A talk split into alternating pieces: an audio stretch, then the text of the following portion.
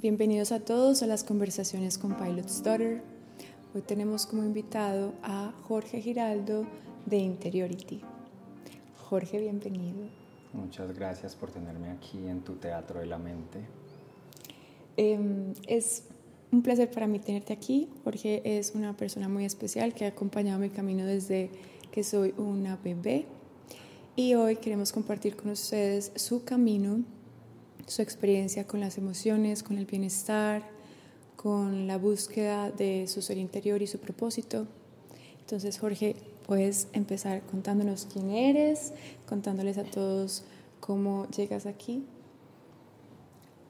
Mm, sigo en el camino, soy un ingeniero, eh, también soy cocinero, soy eh, un profesional multisectorial, he trabajado en muchas empresas de Medellín, eh, me he relacionado con sectores corporativos, públicos y eh, pues últimamente que estoy emprendiendo con el mundo del emprendimiento.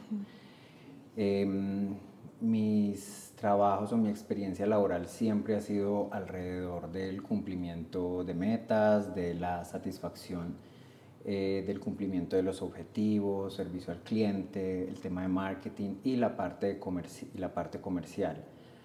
Mm, Medellín ha sido una ciudad muy importante en mi vida. He vivido en otras ciudades, pero Medellín es una ciudad muy dinámica, muy vibrante, que en los últimos años, sobre todo después de la pandemia, en temas de bienestar se ha concientizado más como la importancia que tiene de buscar la paz, buscar la calma, eh, entrar en tranquilidad, conocerse a sí mismo, sobre todo para enfrentar el día a día. Em, en los últimos 7, 8 años he estado dedicado al food design, que es el alimento, es la comida, me hice cocinero profesional y con la comida pude eh, encontrar una relación muy profunda con las personas, con la naturaleza, con el campo y con los diferentes hábitos. ¿Cómo fue que llegaste de la ingeniería? ¿Cómo pasaste de la ingeniería, que es algo como tan mental, a la cocina, que ya es algo muy práctico, muy de las manos? ¿Cómo fue ese camino? Mm, la verdad, el estudio universitario, yo tengo un estudio universitario, o sea, un estudio profesional y un estudio técnico. Entonces, el estudio profesional te muestran como el entorno y ya tienes que buscar a qué hacer en ese entorno. En cambio, el estudio de la técnica, desde el primer día te enseñan a usar tus manos, tu cuerpo y algunas técnicas eh, para hacer diferentes cosas. Entonces, en la ingeniería pude entender el mundo corporativo y lo pequeño que yo era pero estudiando una técnica en cocina yo era el protagonista mm. del hábito o de la acción desde el día uno. Em, la verdad llegué al estudio de la cocina, era un ejecutivo de un periódico del país y llegué a la cocina porque empecé a tener tiempo, porque tuve unas pérdidas, perdí a mi mejor amigo, a mi mejor amiga, perdón, mm. perdí mi gatico y también terminé una relación muy bonita que tenía, pero que ya era hora de finalizar. Y me quedó mucho tiempo y empezando las sesiones de terapia, eh, pues lo primero que me decían era, ocúpate. Y me fui a la escuela de gastronomía Mariano Moreno y me fui a hacer como un curso de cocina y recuerdo esta niña que se llama Gabriela.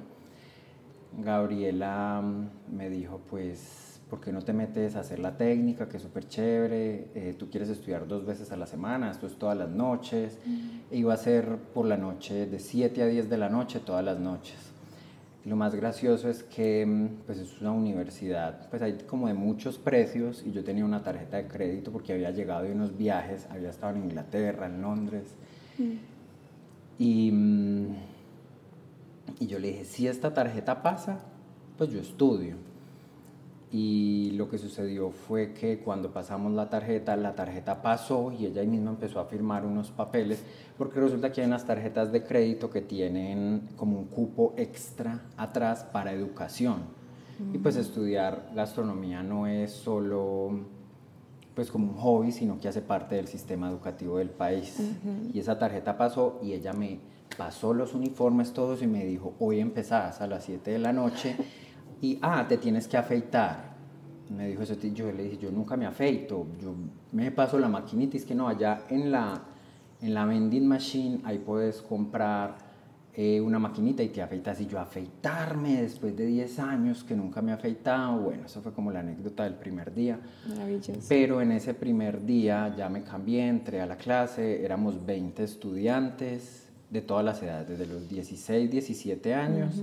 Yo por esa época estaba como en, mis, en la mitad de mis 30 y llegué a estudiar y recuerdo un profesor, el de la primera clase, que empezó a contar de qué se trataba la carrera y él empezó a hacer una receta. Recuerdo que era como un cañón al horno, luego lo sacó y él hablaba que en la cocina y en la comida lo importante era que todo quedaba rico porque el comensal era el que decía si todo estaba bien o no. O sea, que era al final donde uno decía, sí, esto quedó bien hecho. Y recuerdo que ese día ese profesor hablaba y a mí se me hacía agua la boca con lo que Em, pues todo lo que él nos enseñaba y lo que hablaba y ya al probar, en la comida, al probar la comida con los otros estudiantes empezamos a conocernos, a hablar y empezamos a tener unas relaciones súper profundas en medio como de todo ello porque éramos personas de diferentes barrios, de diferentes universidades, de diferentes carreras e inclusive los que estaban saliendo del colegio. Y fue después de tres o cuatro meses de, de estar estudiando gastronomía, pues que, mm, que lo que hice fue que renuncié a todo. Yo dije, esto me gusta mucho, esto me puede dar para vivir, eh, tengo mucha, mm, pues muchas ganas de hacer esto porque la comida en serio, de todas esas pérdidas que había tenido, la comida sí me sacaba de todo ello. Eso te iba a preguntar, cuando, cuando llegaste a la gastronomía, ¿sí cumplió tus expectativas para de pronto liberarte o transmutar esas emociones que estabas sintiendo? Lo que pasa es que me cambió por completo, o sea, las disfrutaba porque podía estar triste, frustrado con mis pérdidas, pero ahí con la comida y el alimento en clase era feliz. Todos los días a las 7 de la noche volvía en mí la felicidad, me sentía lleno. Y fue cuestión de seis meses de renunciar a todo, cambiar apartamento, vender el carro y acomodarme porque ya iba a otra vida, no una vida de un profesional, sino a la vida de un técnico que usted se empezaba a ganar un mínimo. Entonces era muy diferente el estilo de vida, yo vivía aquí en el sur, había que hacer un montón de ajustes, obviamente pues tuve el apoyo de mi familia, familiares y cambié todo y con el tiempo empecé a trabajar con agricultura. Mm. Y em, empecé a trabajar con una marca de vegetales de acá de la ciudad, una marca de vegetales orgánicos. Y pues con toda esa conexión de la comida también conocí la conexión con el campo y la producción agrícola que era todavía más sensible, pero sobre todo difícil pero muy satisfactoria, porque se encuentra uno con, con la espera, de que siembras una semilla y tienes que esperar meses que siembras unas semillas y hay unas que no van a, em, a, germinar. De que siembras una semilla y que de pronto no estaban las cosas cerradas, pasaban unos perros, unas vacas y se perdía la cosecha. O que como muchas veces caía una granizada y se perdía todo y había que volver a empezar. Pero cuando esa semilla germinaba y cuando esa semilla crecía, cuando ya pasaba a la cosecha, y llegaba el producto a las góndolas o a las cocinas y a los restaurantes. Eso era, eso era increíble, porque mm, pues el objetivo de la gastronomía es hacer feliz a las personas y el cocinero y el que lo usaba era feliz al ver eso. Entonces, conectarme con todo eso alrededor de la gastronomía me cambió por completo y llenó un montón de vacíos, o no me los llenó, sino que los pude observar con amor porque me di cuenta que tenía que trabajarlos. Sí, lo de la paciencia yo creo que es algo que se tiene que empezar a implementar en, en la vida. Si, si, tú tienes un sueño, algún proyecto, a veces el, el, sueño se cae o, las, o te pones una fecha y las cosas no se dan para la fecha o las personas que tú crees que van a llegar allá contigo no llegan. Entonces es una manera muy bonita de ver la vida como con paciencia, con esfuerzo y que cuando uno realmente tiene ya esa comidita en el plato y se lo lleva a la boca es es ir hacia atrás, como todos, todo el esfuerzo de tantas manos, de tantas horas, segundos de, noches, días, sol, lluvia. Ajá, de todos los, o sea, te haces consciente de todo el esfuerzo que trae cada cosa. No solamente la comida, sino también, por ejemplo, tu proceso como, ah, me hice ingeniero cuando tenía 20 años, pero a mis 30 yo creo que la ingeniería ya no va, creo que es la cocina. Y bueno, después de este, esta etapa de la agricultura, de serte cocinero, ¿cómo continúa este proceso? Mm, pues ahí no se solucionó nada, vinieron más crisis, vinieron más, em, vinieron más preguntas, porque empecé a asistir a terapia, ya era un profesional de 38 años que había dejado toda su vida ejecutiva, de estar siempre muy elegante con la camisa por dentro todos los días, a pasar a usar botas, pantalones, a subir a Santa Elena todos los días. Y... Em, pero estar medianamente pues tranquilo, contento, pero ya estaba pensando era en el futuro, yo cómo voy a vivir, cómo voy a vivir cerquita a los que yo quiero, entonces empieza uno a pensar en una casa, en, en el tema del el dinero, en el tema de yo cómo voy a hacer esto, porque tuve una, como un como un encontrón con el dinero, porque también existían todas estas nuevas noticias que salían ahora sobre el cambio climático, los ríos, los fuegos, y hoy en día existe un diagnóstico para eso que se llama ansiedad climática, pero en aquel entonces eso me eso se interponía entre mis acciones y no era capaz como de, de pensar en algo productivo grande porque veía que todo dañaba, que todo contaminaba, que de cierta manera me daba mucha mm, dificultad avanzar viendo que hacía daño no solo a la naturaleza o a los demás y empecé a encontrarme con muchas sensaciones que no era capaz de nombrar. Entonces en la terapia mm, empecé a ir donde psiquiatras, psicólogos, diferentes médicos y de pronto sí me daban unos diagnósticos claros, pero solo era el diagnóstico, no entendía el por qué ni de dónde venía. Entonces me diagnosticaban con eh, depresión, con un déficit de atención persistente que nunca, que nunca había sido tratado, un tema de ansiedad, eh, un tema de episodios de atrancón con la comida em, y diferentes situaciones que, mm, que también quería entender por qué sucedían. Y se me vino como una pregunta muy importante y era decir, como en cada terapia o en cada sesión, cómo me siento claramente. Entonces, en esas preguntas, eh, en la terapia o con los profesionales, siempre tenían como unas palabras nuevas, unas sensaciones nuevas, unos síntomas, un montón de información y empecé a darme cuenta que, que era mucha, pero que no la tenía a mi disposición. Entonces que yo un día no podía definir claramente cómo me sentía. Y eso me parecía muy importante, me parece muy importante para uno poder simplemente gestionarse. Bueno, hoy tengo este dolor del cuello porque estoy estresado, porque es un tema de trabajo, porque este trabajo... Entonces muchas veces uno se toma una pastilla para lo uno, para lo otro, y lo único que tiene que hacer es ir a hacer el trabajo, descansar para que esto vuelva a calmarse, pues a relajarse. Entonces ahí surgió una pregunta muy importante con el profesional, pues que es como, como esa puerta hacia el mundo de la aventura. Y al, al médico o al psiquiatra de aquel entonces le dije, yo vengo aquí muy seguido y cada vez encuentro unas emociones nuevas, pero yo pienso que, que, pues que estoy viniendo mucho tiempo acá muchas veces y en las otras ramas de la salud uno va cada seis meses, cada año y va y se gestiona. No estoy diciendo que tenga nada de malo ir a terapia continuamente, cada mes, cada ocho días, pero yo sí veía que no encontraba gestión. Como que no había un paso B después del A. Sí, como que, no el A. Sí, como que todo era el A y el A y el A y el paso A y me quedaba ahí y entonces era esa pregunta, ¿quién soy yo y cómo me siento?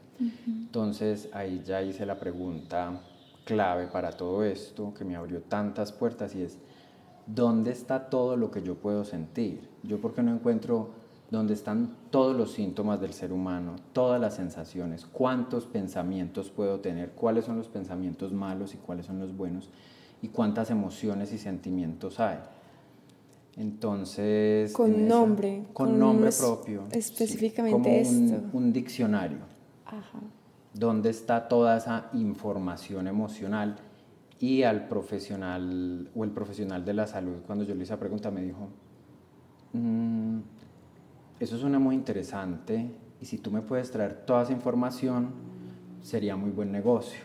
Yo como, ah, entonces yo con mi alma de aventurero, de, de pues como de tantos retos y tantos cambios y, y, y, todo lo que he hecho alrededor, yo era, ¿dónde están todas las emociones? Y yo salía ya con una nueva energía, ¿cuántas emociones hay?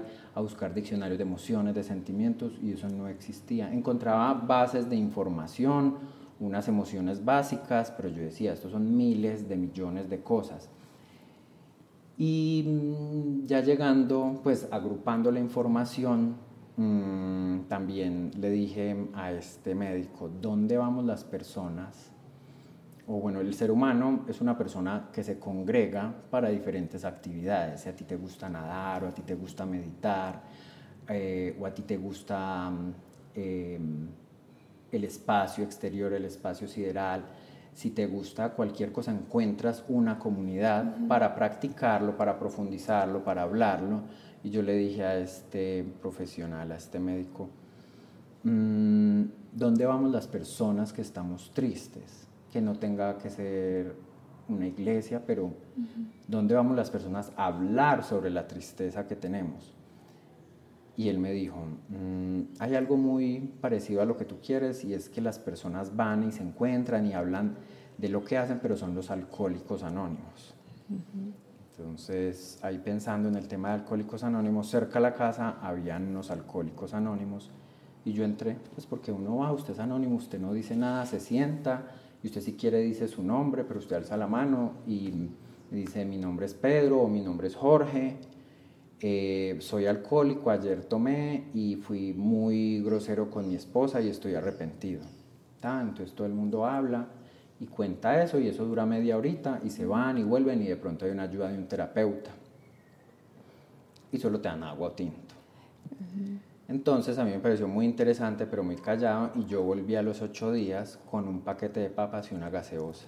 Para compartirlo. Para compartir y para entender más cómo funcionaba, porque yo veía que tenían una persona como operativa, que recibía y el lugar. Y, mm, y bueno, no te voy a contar qué pasó, pero ya no hablamos 40 minutos, sino que las personas nos quedamos 3 a 4, como de 3 a 4 horas, hablando, comiendo las papitas, la persona trajo cada vez más cosas y ahí se me ocurrió y estudiando gastronomía pues recuerdo que también picando la cebolla y todo eso que salían las, las lágrimas em, como que nos contábamos muchas cosas con los estudiantes. Recuerdo Milena mi amiga costeña Tatiana Dani Daniel todos ellos y muchos estábamos como aburridos con muchas cosas queríamos dejar el trabajo queríamos dejar diferentes cosas en la vida, pero cuando estábamos ahí lo contábamos tranquilamente porque al final hacíamos un plato delicioso y comíamos y nos íbamos felices. Pero cuando salíamos yo hablaba con otros yo, ¿viste lo que nos contó Milena? ¡Wow! Tan profundo. ¿Qué es esto? Pero nosotros aquí felices comiendo carimañolas de yuca y haciendo todo eso, pero estamos felices y tranquilos. Y sí, en la comida encontré eso. Y empecé a... Mm, como a, cranear o a pensar en un evento y, yo dije, ¿cómo vamos o cómo puedo yo llamar a las personas para que hablemos sobre la tristeza? Sobre, esa emoción que casi nadie quiere sentir. Bueno, y la depresión como tal. Ajá, como que tú no quieres no quieres hacer parte de ese grupo, no quieres estar ahí o no tenemos las herramientas para abrazar este tipo de personas en la sociedad, porque si una persona está triste, no es capaz de cuidar a sus hijos o de ir al trabajo o de alimentarse, uno pierde todas las facultades como que te hacen ser incluido o lo bonito o lo, lo admirable de alguien. Entonces es algo que, que se esconde, pero que es muy común. Y tú nunca vas a ver como una promoción que diga, ven Alcohólicos Anónimos o ven a este lugar o a este club donde se habla de tristeza y ahí surgió em, un club que lo llamamos o lo llamé el club del cual nadie quiere ser parte. Pues quién va a querer ser parte de un, club o un lugar donde las personas van a hablar de tristeza. Y pues no, pues las personas sí querían ser parte de ese club, creamos unas redes sociales, se llamaba En la Mesa, y en esa mesa las personas asistíamos eh, llevábamos un alimento para compartir, pero también habían unas cartas ilustradas fantásticas en las que las personas simplemente al dolor que llevaban le buscaban su imagen y su ilustración para no contar la historia como muy personal, porque lo que me di cuenta es que necesitamos herramientas para sacar la información emocional, darle forma, cuerpo, color y sobre todo sentido para poder compartirlo y que observándolo lo podamos gestionar o con la ayuda de alguien o un profesional, pues sea mucho más fácil y llevadero. Entonces creamos esta mesa en la que las personas iban, dejaban un aporte voluntario y contaban sus historias. Eh, hicimos más de seis mesas y asistían de 15 a 20 personas. Ya 20 personas se alargaba mucho, pero sucedía lo mismo hablábamos muy tímidamente, cada uno contaba la historia de su carta, como, como esa información de esas ilustraciones, entonces estas ilustraciones tenían oscuridades, muchas matas, había como, como, como ilustraciones terroríficas, eh, pero también había brillo y las personas contando esa historia se sentían tranquilos contándolo, así fuera una historia pues llegaron historias de suicidio, de familiares, de miedo que tenían, de, personas que tenían miedo que su padre se podía suicidar porque su tío ya estaba en ese tema. Entonces toda esa información llegó, pero yo también lo que hacía era que apuntaba. Yo decía, esto es un síntoma, esto es una sensación, esto es un pensamiento, esto es una emoción, esto es un sentimiento. Y me empecé a llenar como de una información que yo decía, esto me sirve porque yo he sentido eso, pero no le había puesto nombre. Y, mm, y lo que sucedía era que después de que todos hablábamos con la comida, estábamos contentos, hablando de todo eso que nos dolía, de todos esos dolores, eh, de todas esas sensaciones que nos tocaba esconderlas, pero allá las personas nos contaban, es que no pude volver a trabajar en tres semanas, es que no pude volver a mirar a esta persona, es que no fui capaz de hacer nada, es que tuve un sueño por días y, nunca fui capaz de despertarme. Mm. Estuve irritable por semanas, hasta que me di cuenta que esos eran síntomas muy particulares de la salud mental y me volvía siempre a la cabeza la información emocional. Si la agrupo y la llevo toda, eso podría ser una muy buena herramienta. Entonces empecé a agrupar toda esa información, seguí yendo a terapia en internet buscando muchas emociones y sentimientos, hasta que yo ya dije esta información antes de la pandemia. Esta información está muy bacana, muy grande y encontré más de 140 formas de sentirse y más de 633 emociones y sentimientos. Y corté ahí porque igual seguían llegando más emociones, más sentimientos, más síntomas. Y corté ahí para llegar donde, pues yo llegué y todo lo corté. Pues lo hice en un Excel y lo corté por pedacitos y se lo llevé al terapeuta. Y le dije, vea, esto es toda la información que yo conté. Y estas que están acá son las que yo siento. Y desde ese día me pude observar con mis síntomas, con mis pensamientos positivos, la forma negativa en la que pensaba, las sensaciones y algunas emociones y pude decir cómo me siento, este soy yo en este momento, pero el profesional me miró, me acuerdo el brillo de sus ojos y la claridad y me dijo que claro, o sea, tienes unos episodios de ansiedad que te causan esto, lo uno, lo otro, y por primera vez llegué como a un punto cero y que era un diagnóstico. Completo. Un diagnóstico completo, o sea, los pies en el piso, sobre la tierra, y yo dije, bueno, este soy yo. Yo quiero, Jorge, que nos expliques, porque muchas personas no saben cómo esa diferencia entre síntoma, sentimiento, emoción, para que les demos un contexto como, como yo estoy triste, pero hay otro montón de cosas que, que son físicas, otras que son mentales, entonces para que ellos sepan. Bueno, empecemos como por el cuerpo. El cuerpo, em, si bien no soy profesional, pero conozco mucho de las emociones, existen las emociones y, las, y los sentimientos. Entonces, la emoción es de tu piel hacia afuera, es lo que le muestras al otro. Emotion, lo que el cuerpo hace que el otro ve. Entonces, la emoción de la tristeza se ve en tu cara, la emoción del enfado, de la sorpresa o de pronto del amor. Mm. Pero el sentimiento ya sucede de la piel hacia adentro. Entonces tú tienes una emoción como la tristeza y la gente te puede ver triste, pero hacia adentro puede haber melancolía, nostalgia y hay más de 60 formas de sentimientos de la tristeza. Los síntomas ya son ciertas em, como situaciones del cuerpo, que no puedo dormir, que, bueno, eh, el insomnio, que tengo irritabilidad, que tengo, son como diferentes acciones del cuerpo. Y las sensaciones ya son como un puntilleo, que me quema la piel, em, que tengo de pronto eh, entumecimiento, que también hay como 40 formas de sentirse. Entonces, todas esas formas de sentirse agrupadas, para uno, pues le da como claridad. Ah, bueno, no estoy durmiendo bien, me siento así, me duele el... Pero para un profesional de la salud que estudia el cuerpo, la fisionomía, toda su fisiología, ellos te pueden observar y entender. Porque ya luego cuando te hacen preguntas, te dicen, ah, bueno, es que tenés un trabajo que no te gusta y por eso te estás sintiendo así y tenés esta relación. Entonces ellos empiezan a juntar todos los cabos para que te den unas recomendaciones y gestionar. Entonces el cuerpo todo el día, sobre todo los cinco sentidos, están sensando todo, todo a toda hora. Entonces llegan muchos sonidos, llegan cosas para ver y toda esa información que también sientes, que hueles, que pruebas, llega a tu mente y eso genera un contenido. Pero para que ese contenido se convierta o se produzca en algo, eso se compara con lo que has aprendido toda tu vida. Entonces, yo tengo una experiencia y para darle un significado la comparo con lo que he aprendido en toda la vida y le doy un significado. Entonces, mi significado y tu significado pueden ser diferentes. Lo que a ti te causa estrés, a mí puede que no me cause estrés. Lo que a ti te da risa, puede que a mí no me dé risa.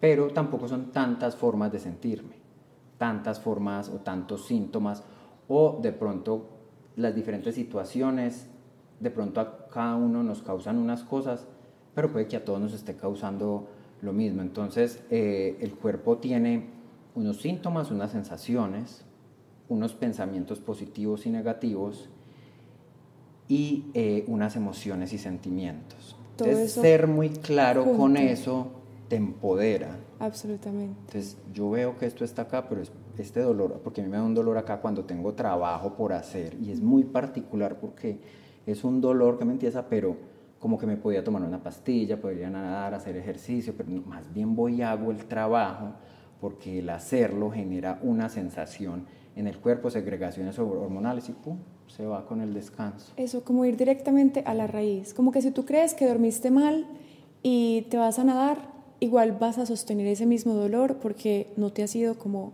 a la raíz. ¿De dónde viene esa raíz? Como de este pensamiento de que tengo algo por hacer, pero lo dejo para hacerlo mañana, pasado mañana, entonces sigo con el mismo dolor.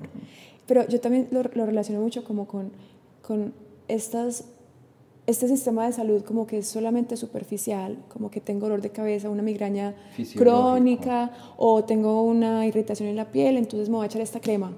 Pero en realidad esa irritación en la piel está relacionada con tus pensamientos, con tus emociones, con todo este esquema que tú nos propones como evaluar. Porque si me echo la crema, tal vez tenga que echarme la crema de por vida. Y es muy bueno para las, para las farmacéuticas que te compren por siempre la crema.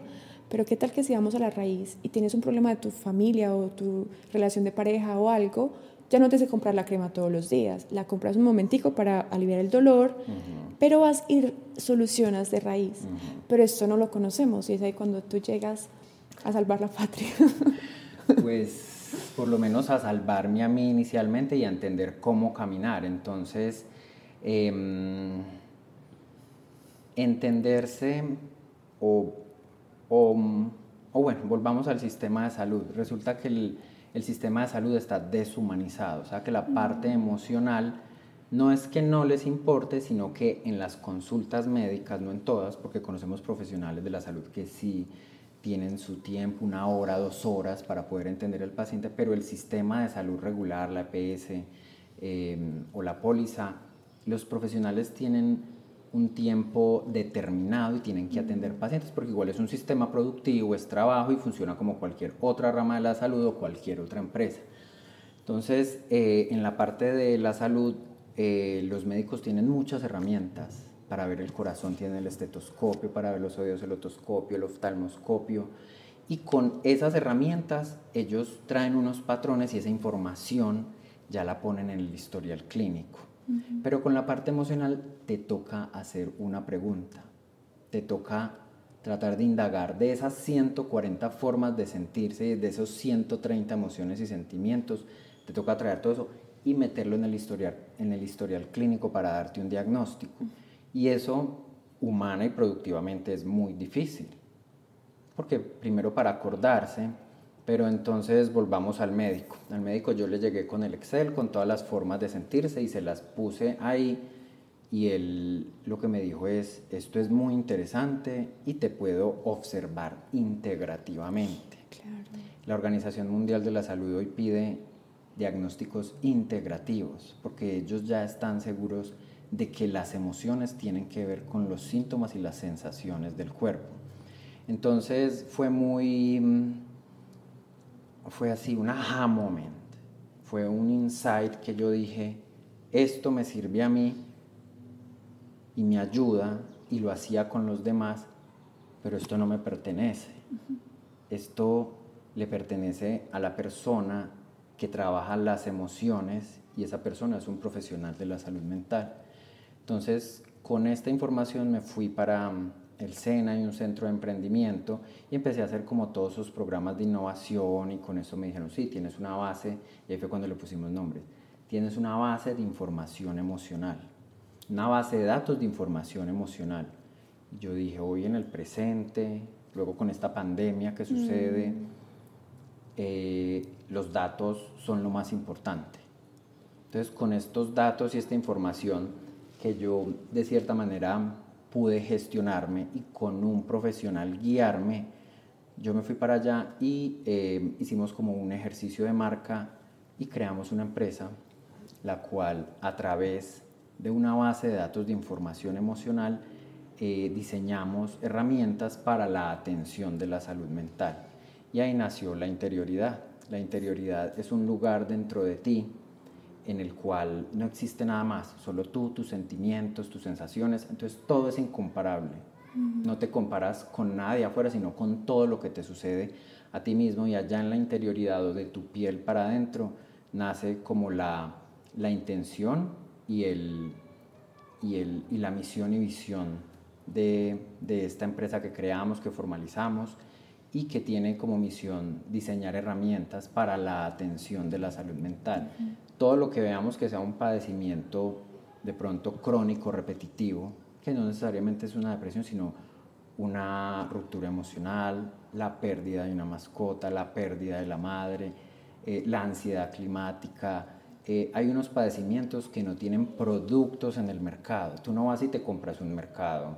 Tú no vas al supermercado y te compras eh, un producto para tu ruptura emocional o perdí mi mascota y todo eso. Mm. Si hay como cosas para hacer, pero no como la guía adecuada como en el sistema de salud. O te comprarás unos cigarros y un chocolatina y te vas a ver una película, como cosas superficiales para el instante. Eso, sí, de pronto estaba como, sí, come chocolate y todo eso, pero a través del placer como, como, como eliminar esa sensación dolorosa para gestionarla. Pero yo lo que veía era a través de un de, como de un proceso psicológico, yo puedo darle manejo a mi ruptura. Y esa era mi imaginación. Yo le decía al profesional, yo decía, yo pienso que no hay una categoría de la mente en la que yo voy al supermercado y me encuentro con un producto para esto que yo siento. Mm. Está la categoría de los odontólogos en el supermercado y encuentra cepillos de dientes, cremas, lo uno, lo otro, cepillos de todos los colores y una oferta increíble. Eh,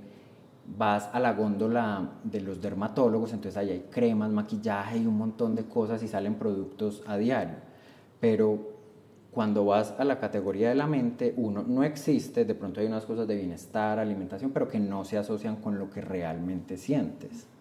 Entonces también veía la categoría de las mascotas, que es espectacular, que tiene todo, pero inclusive hay un producto o hay productos para el estrés de la mascota. Y yo veía, ¿por qué no hay una categoría que esté el producto para mi estrés, mi dolor, mi tusa? Ahora que yo tengo un familiar enfermo, para el dolor de ese familiar y todo ello, para la pérdida de mi gato, para la pérdida de mi perro, para la pérdida de mi mejor amigo, para la ruptura con mi pareja, para la depresión, ¿dónde está ese producto de gestión? No estoy hablando de pastillas, porque el sistema farmacéutico sí tiene como unos antidepresivos y todo eso, pero ¿dónde está el tema de la gestión? El de atrás, el que va a la raíz, el que no, se, el que no se toma ni se pone en la piel, sino ¿qué voy a hacer con todo esto que está sucediendo en mi interioridad? Impresionante. Entonces, bueno, ahí nace mm, la interioridad, se llama Interiority, salud emocional, ya por temas de marca, creamos una marca, nos bajamos Em, unas inversiones muy interesantes, inversión extranjera, inversión local y también em, a través ya mm, como del área de la salud tuve la oportunidad de conocer a la secretaria, exsecretaria de salud de Antioquia, mm. como en unas charlas muy profundas de emociones y sentimientos, me contó que la Organización Mundial de la Salud y la Facultad de Salud Pública de la Universidad de Antioquia tenían unos diplomados y cursos para actualizar en las brechas y las necesidades de la salud mental en el mundo. Entonces me certifiqué, hice todos esos em, diplomados, me hice promotor de salud mental, me hice promotor de resiliencia y también entendí las capacidades que tiene que tener una persona para poder eh, promocionar eh, la salud mental. Entonces, ¿qué es lo que sucede básicamente ahí? Eh, hablan obviamente de todas las patologías de la salud mental, todas las enfermedades que existen, pero también en lo que estamos colapsando, que son en estas formas de sentirse. El sistema de salud está colapsando porque ya las personas entienden cómo se siente, pero el profesional de la salud no es capaz de traer toda la información emocional en el triaje o en la anamnesis, que es donde ellos tienen que traer como esa información, pero con las herramientas ellos de pronto lo que gestionan es la parte física, no la parte emocional. Entonces ya con todas estas formas de sentirse y esos diplomados que hice, pues lo que me di cuenta es que a la atención de la salud mental le faltaba una herramienta para que en la experiencia, em, en la experiencia de la consulta, acotado al abordaje emocional, faltaba una herramienta para traer toda la información emocional. Entonces ahí nació el sinestimatoscopio el, cinestimatoscopio. el cinestimatoscopio, eh, o bueno, el cinestimatoscopio tiene una raíz griega. Todas las herramientas médicas, el estetoscopio, otoscopio, oftalmoscopio, todas las herramientas médicas y toda la terminología médica viene de una raíz griega. Entonces, y fuera de eso, el scopio es observar. ¿cómo observo los sentimientos? Y obviamente esto fue pues charlando con todos los profesionales de la salud. Em, lo que hice fue como buscar el significado y era sinestimata. La palabra muy extraña significa sentimientos en griego mm. y pues le puse el nombre sinestimatoscopio y me sonaba muy raro a las personas, pero a los médicos les decía sí, suena como una herramienta más. Para ellos les sonaba natural un otoscopio, un estetoscopio, el cinestimatoscopio. Entonces, como que yo dije, listo, esta es mi gente, este es mi usuario, esta es mi comunidad. Yo al principio pensaba que iba a diseñar herramientas o productos para las personas, pero no. Resulta que son los profesionales de la salud, sobre todo la salud mental, porque también, pues con ellos es donde está toda mi gratitud. Con ellos fue donde yo me conecté a la vida nuevamente, porque con ellos yo podía preguntar de mis sensaciones, de mis síntomas, ellos me explicaban completamente fisiológica qué pasa, fisiológicamente qué pasaba y sobre todo gestionar. Y unas formas de gestionar súper revolucionarias, con la respiración, con el dormir, con el ejercicio, con los hábitos, con pedir perdón, con eh, empatizar con las personas, con ayudar al otro, con volverse, oh sí, socializar. O sea, para ser humanos tenemos que ser sociales. Si somos antisociales no somos seres humanos. Entonces, a través de esas actividades, una buena red de apoyo, yo empecé a sentir alivio emocional, pero también pude diseñar una herramienta que en diferentes aspectos de la consulta encuentran las formas de sentirse de esa de, pues, del paciente o de la persona y con eso generar un diagnóstico integrativo. Entonces, en Colombia, solo dos de cada diez personas son bien diagnosticadas emocionalmente. Mm. Y con esta base de datos eh, ilustrada, que también pues ilustramos cada forma de sentirse, eh, en una experiencia en la misma consulta de 4 a 6 minutos, usted puede encontrar la parte emocional. Y eso lo que hace es que cierra la brecha en la atención de la salud mental, porque tienes la parte fisiológica y ya la parte emocional la metes al historial clínico y el profesional sabes quién eres tú, cómo te sientes y fisiológicamente qué pasa. Entonces ellos desde ahí te pueden dar mucha información y te pueden dar muchas formas de gestionamiento porque el plan de salud mental ya está muy claro y sobre todo en Antioquia. En Antioquia hay un plan de salud mental que se llama Salud para el Alma y tienes llamadas telefónicas, tienes diferentes experiencias, tienes eh, ayudas psicológicas y fuera de eso, esos mismos profesionales te pueden decir, ¿sabes qué? Tienes que ejercitar tu mente y puedes practicar la meditación. Entonces ellos mismos ya son los que te llevan como a las diferentes formas de terapia para encontrar la paz y la tranquilidad, porque hay muchos padecimientos que pueden que no se quiten, pero a través de la resiliencia puedes... Em, como sobrellevar la vida, inclusive potenciar diferentes dolores para que se conviertan en un detonante productivo para tu vida. Para tu vida o también el de las personas que te rodean. Sí, o el de las personas. Porque si nos quedamos solamente como con ese diagnóstico superficial, eso de la pastilla puede quitarte el dolor, puedes seguir con tu vida normal y está bien, pero ¿qué tal si ese dolor, en lugar de acallarlo, lo escuchas, vas donde el médico, él te dice, bueno, vamos a hacer estos cambios en tu vida y hace que, vuelvas, que te vuelvas un ser humano con poder, porque ya no dependes de una pastilla, haces los cambios con poder y tu ambiente también cambia, tu entorno. Tus hijos, tu familia, tus amigos van a ver que eres una persona más feliz, no simplemente como sigues en tu rutina normal y ya estás sin, dolor, pero triste o como frustrado, sino que se, que se, potencializa, la, se potencializa la humanidad en colectivo. Cuando nos tratamos como humanos, como que yo no soy solamente este dolor, me pasó esto cuando yo era pequeña, tengo este trauma, estoy pasando por esta situación, no estoy siendo capaz de manejar estas emociones, después ya sé cómo me siento, ya sé qué cambios hacer, ya estoy encontrando esta, esta resiliencia o esta situación con mi madre o mi padre de perdón, ya la, estoy, ya la estoy sobrellevando. Y también me parece algo súper especial, en eso ya estaba leyendo un libro sobre algunas terapias colectivas que le hacían a los desmovilizados de la guerrilla, por ejemplo, que son personas que, como, como cualquier soldado que va al ejército, no está no tiene la capacidad para expresarse ni para generar creatividad ni imaginación. Entonces viven en un mundo muy frío, muy crudo, en el que no hay espacio para hoy tengo ganas de dormir, hoy tengo ganas de besar a alguien, hoy hoy quiero pintar, hoy quiero comer rico, no, son, son máquinas. Entonces, este tipo de individuos, para ser capaz de adaptarse a la sociedad, tienen que entrar como en un espacio muy íntimo, muy relajante, muy seguro, para empezar a conocerse y empezar a decir, mm, creo que me siento triste, porque no saben. Y así, no tienes, no tienes que ser un soldado, puede ser una persona que, hayas que haya pasado por una situación muy difícil de la vida, en que nunca se le preguntó cómo se sentía, entonces vamos como máquinas. Y el problema es que no solamente somos máquinas con nosotros, sino con el medio ambiente, con nuestros mascotas, con la familia o los amigos, y eso se va haciendo una onda de una onda de enemistad, una onda de, de odio, una onda de no me importa, ni yo, ni el otro, ni nadie Cero sensibilidad. Cero sensibilidad. Entonces hay que volver a esas emociones, sean negativas o positivas.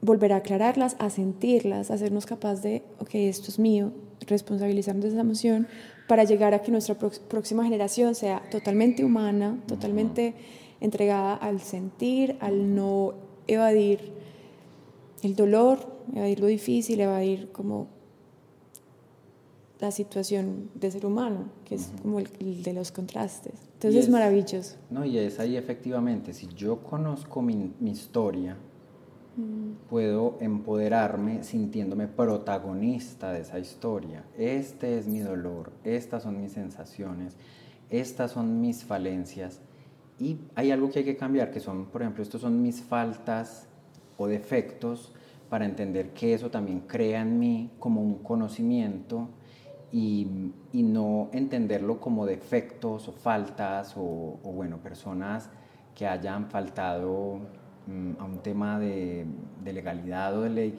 sino que yo con esa historia me puedo empoderar y hay algo que habla el sistema de salud y es que la persona se debe sentir protagonista de su propia historia. Que usted salga a la calle y se sienta que es su vida, que usted sienta que todo está en torno pues, de sí mismo. Y mm, empoderar la historia de las personas lo que hace es que a través de la resiliencia usted puede caminar con pasos firmes. Obviamente lo que yo siempre digo y promuevo es apoyado de un profesional de la salud. ¿Por qué? La salud de tu piel tú le das y tú la tratas como tu dermatólogo te lo diga, como tu esteticista te lo diga y la protege. Siento que lo mismo debe empezar a pasar con las emociones o los sentimientos. Yo pues aquí muy corto hago un paréntesis. El año pasado tuve una relación muy bonita, pero solo fue por el año pasado, porque pude conversar con esa persona, hacer acuerdos, pero a través de un profesional en parejas, como entender si esa relación, si podía eh, seguir y si podía progresar con esta persona. La verdad es que era más una amistad, una amistad eh, de feria, de fiesta, de relaciones y todo eso, pero ya en la parte íntima lo que yo quería, una vida más saludable, una vida más tranquila, de pronto no estaba porque esta persona tenía o venía ya con otro estilo de vida. Entonces, con un profesional tú te empoderas y tú dices, mira, esto me hace daño, el trasnocho, lo uno, de pronto este estilo de comer y todo eso y yo tampoco, o uno tampoco tiene por qué estar cambiando a las otras personas o el camino. De pronto inspirar y que esas personas a través de esa inspiración puedan como buscar como mejores hábitos, pero hay hábitos que a uno le hacen daño y a otras personas no le hacen daño, entonces uno por qué va a querer cambiar eh, a las personas y en eso me metí, como ya más meterme dentro de mí y decir, esta es mi decisión, pero podemos ser amigos, podemos seguir hablando, yo no quiero cambiar tus hábitos, pero estos son los que yo quiero tener y, y pude em, a través de ese autoconocimiento gestionar y estar más tranquilo que nunca y no quedar con una relación del pasado que me duele, que tengo problemas con eso, que no soy capaz. No, fue una relación que terminó y sabes que es de las relaciones más bonitas que yo he tenido en toda mi vida, porque fue con acuerdos, fue clara y fue sincera desde el principio. Entonces, eh, conocer la propia historia lo que nos ayuda es, sobre todo em, pues, a través o con el proceso del cinestimatoscopio, es como entender quiénes somos y yo qué puedo hacer, porque muchas veces nos metemos en retos. Yo un tiempo tuve unos trabajos ejecutivos muy estresantes, mm. pero también tenía un diagnóstico de déficit de atención. Entonces, cuando llegaba el estrés, yo ya no era capaz de hacer nada. Y era un ejecutivo brillante, logré muchas cosas, eh, logré muchos ascensos, muchas conexiones, muchos reconocimientos, pero cuando llegaba el estrés mi mente totalmente se bloqueaba y eso no era capaz yo de controlarlo. Entonces ya faltaba a los objetivos del trabajo, a las relaciones y cuando me presionaban llegaba la irritabilidad y ¡pum! reaccionaba. Claro. Y luego diciendo, en el día, pues ya después de los episodios llegaba la culpa, llegaba todas esas sensaciones y decir, este no soy yo, este no soy yo, y al no reconocerme vienen otro montón de emociones y sentimientos, pues que lo que te hacen es que te bajan más, inclusive llegar a estados o a cuadros depresivos o a cuadros de distimia y muchas situaciones emocionales que a muchas personas no las afecta, pero por ejemplo a Colombia las situaciones emocionales, Colombia tiene los niveles más altos de depresión en el mundo. El mm. promedio mundial es del 4.5 de la población y aquí llegan casi al 5% mm. de la población. Este año nomás en Medellín y en la región los suicidios aumentaron un 10% con respecto al año pasado. Mm. Si bien aquí los datos de suicidios no son de miles como en otros países, pero siguen creciendo. Siguen creciendo. Siguen creciendo y es muy preocupante la salud mental. Entonces ya como en este estado de mi vida, eh, en lo que voy a hacer hacia el futuro, en proyectarme, porque poderme observar en el futuro y planear el futuro también hace parte de tener una buena salud mental. Eh, empecé a idear este proyecto de vida con la interioridad y es cómo puedo yo trabajar en algo que le haga bien a las personas, que le haga bien al mundo, porque mis trabajos anteriores eran productos de consumo masivo, financiero, lo uno y lo otro, pero también veía que eran campañas vacías. Era muy divertido y la mm, parte mm. laboral fue espectacular, pero la verdad no tenía como, o no incluían ese propósito que yo tenía de vida que, que lo aprendí pues como en los últimos 10 años. Yo quiero hacer algo que le ayude a las personas, como en la cocina. Cocino, esa persona come, se alimenta y se siente feliz. Se siente feliz. Y y lo estás compartiendo, porque de nada pues de nada sirve no. Tal vez uno llega a un momento en que cocinar para uno y satisfacerse a uno sea rico, pero llega un punto en que uno se da cuenta que al, al satisfacer a otros, a la familia, verles la sonrisa, es como, yo ni siquiera tengo que comer, cociné y ni siquiera tengo hambre. Me encanta es verlos a ustedes reír o, o, leer lo que ya hice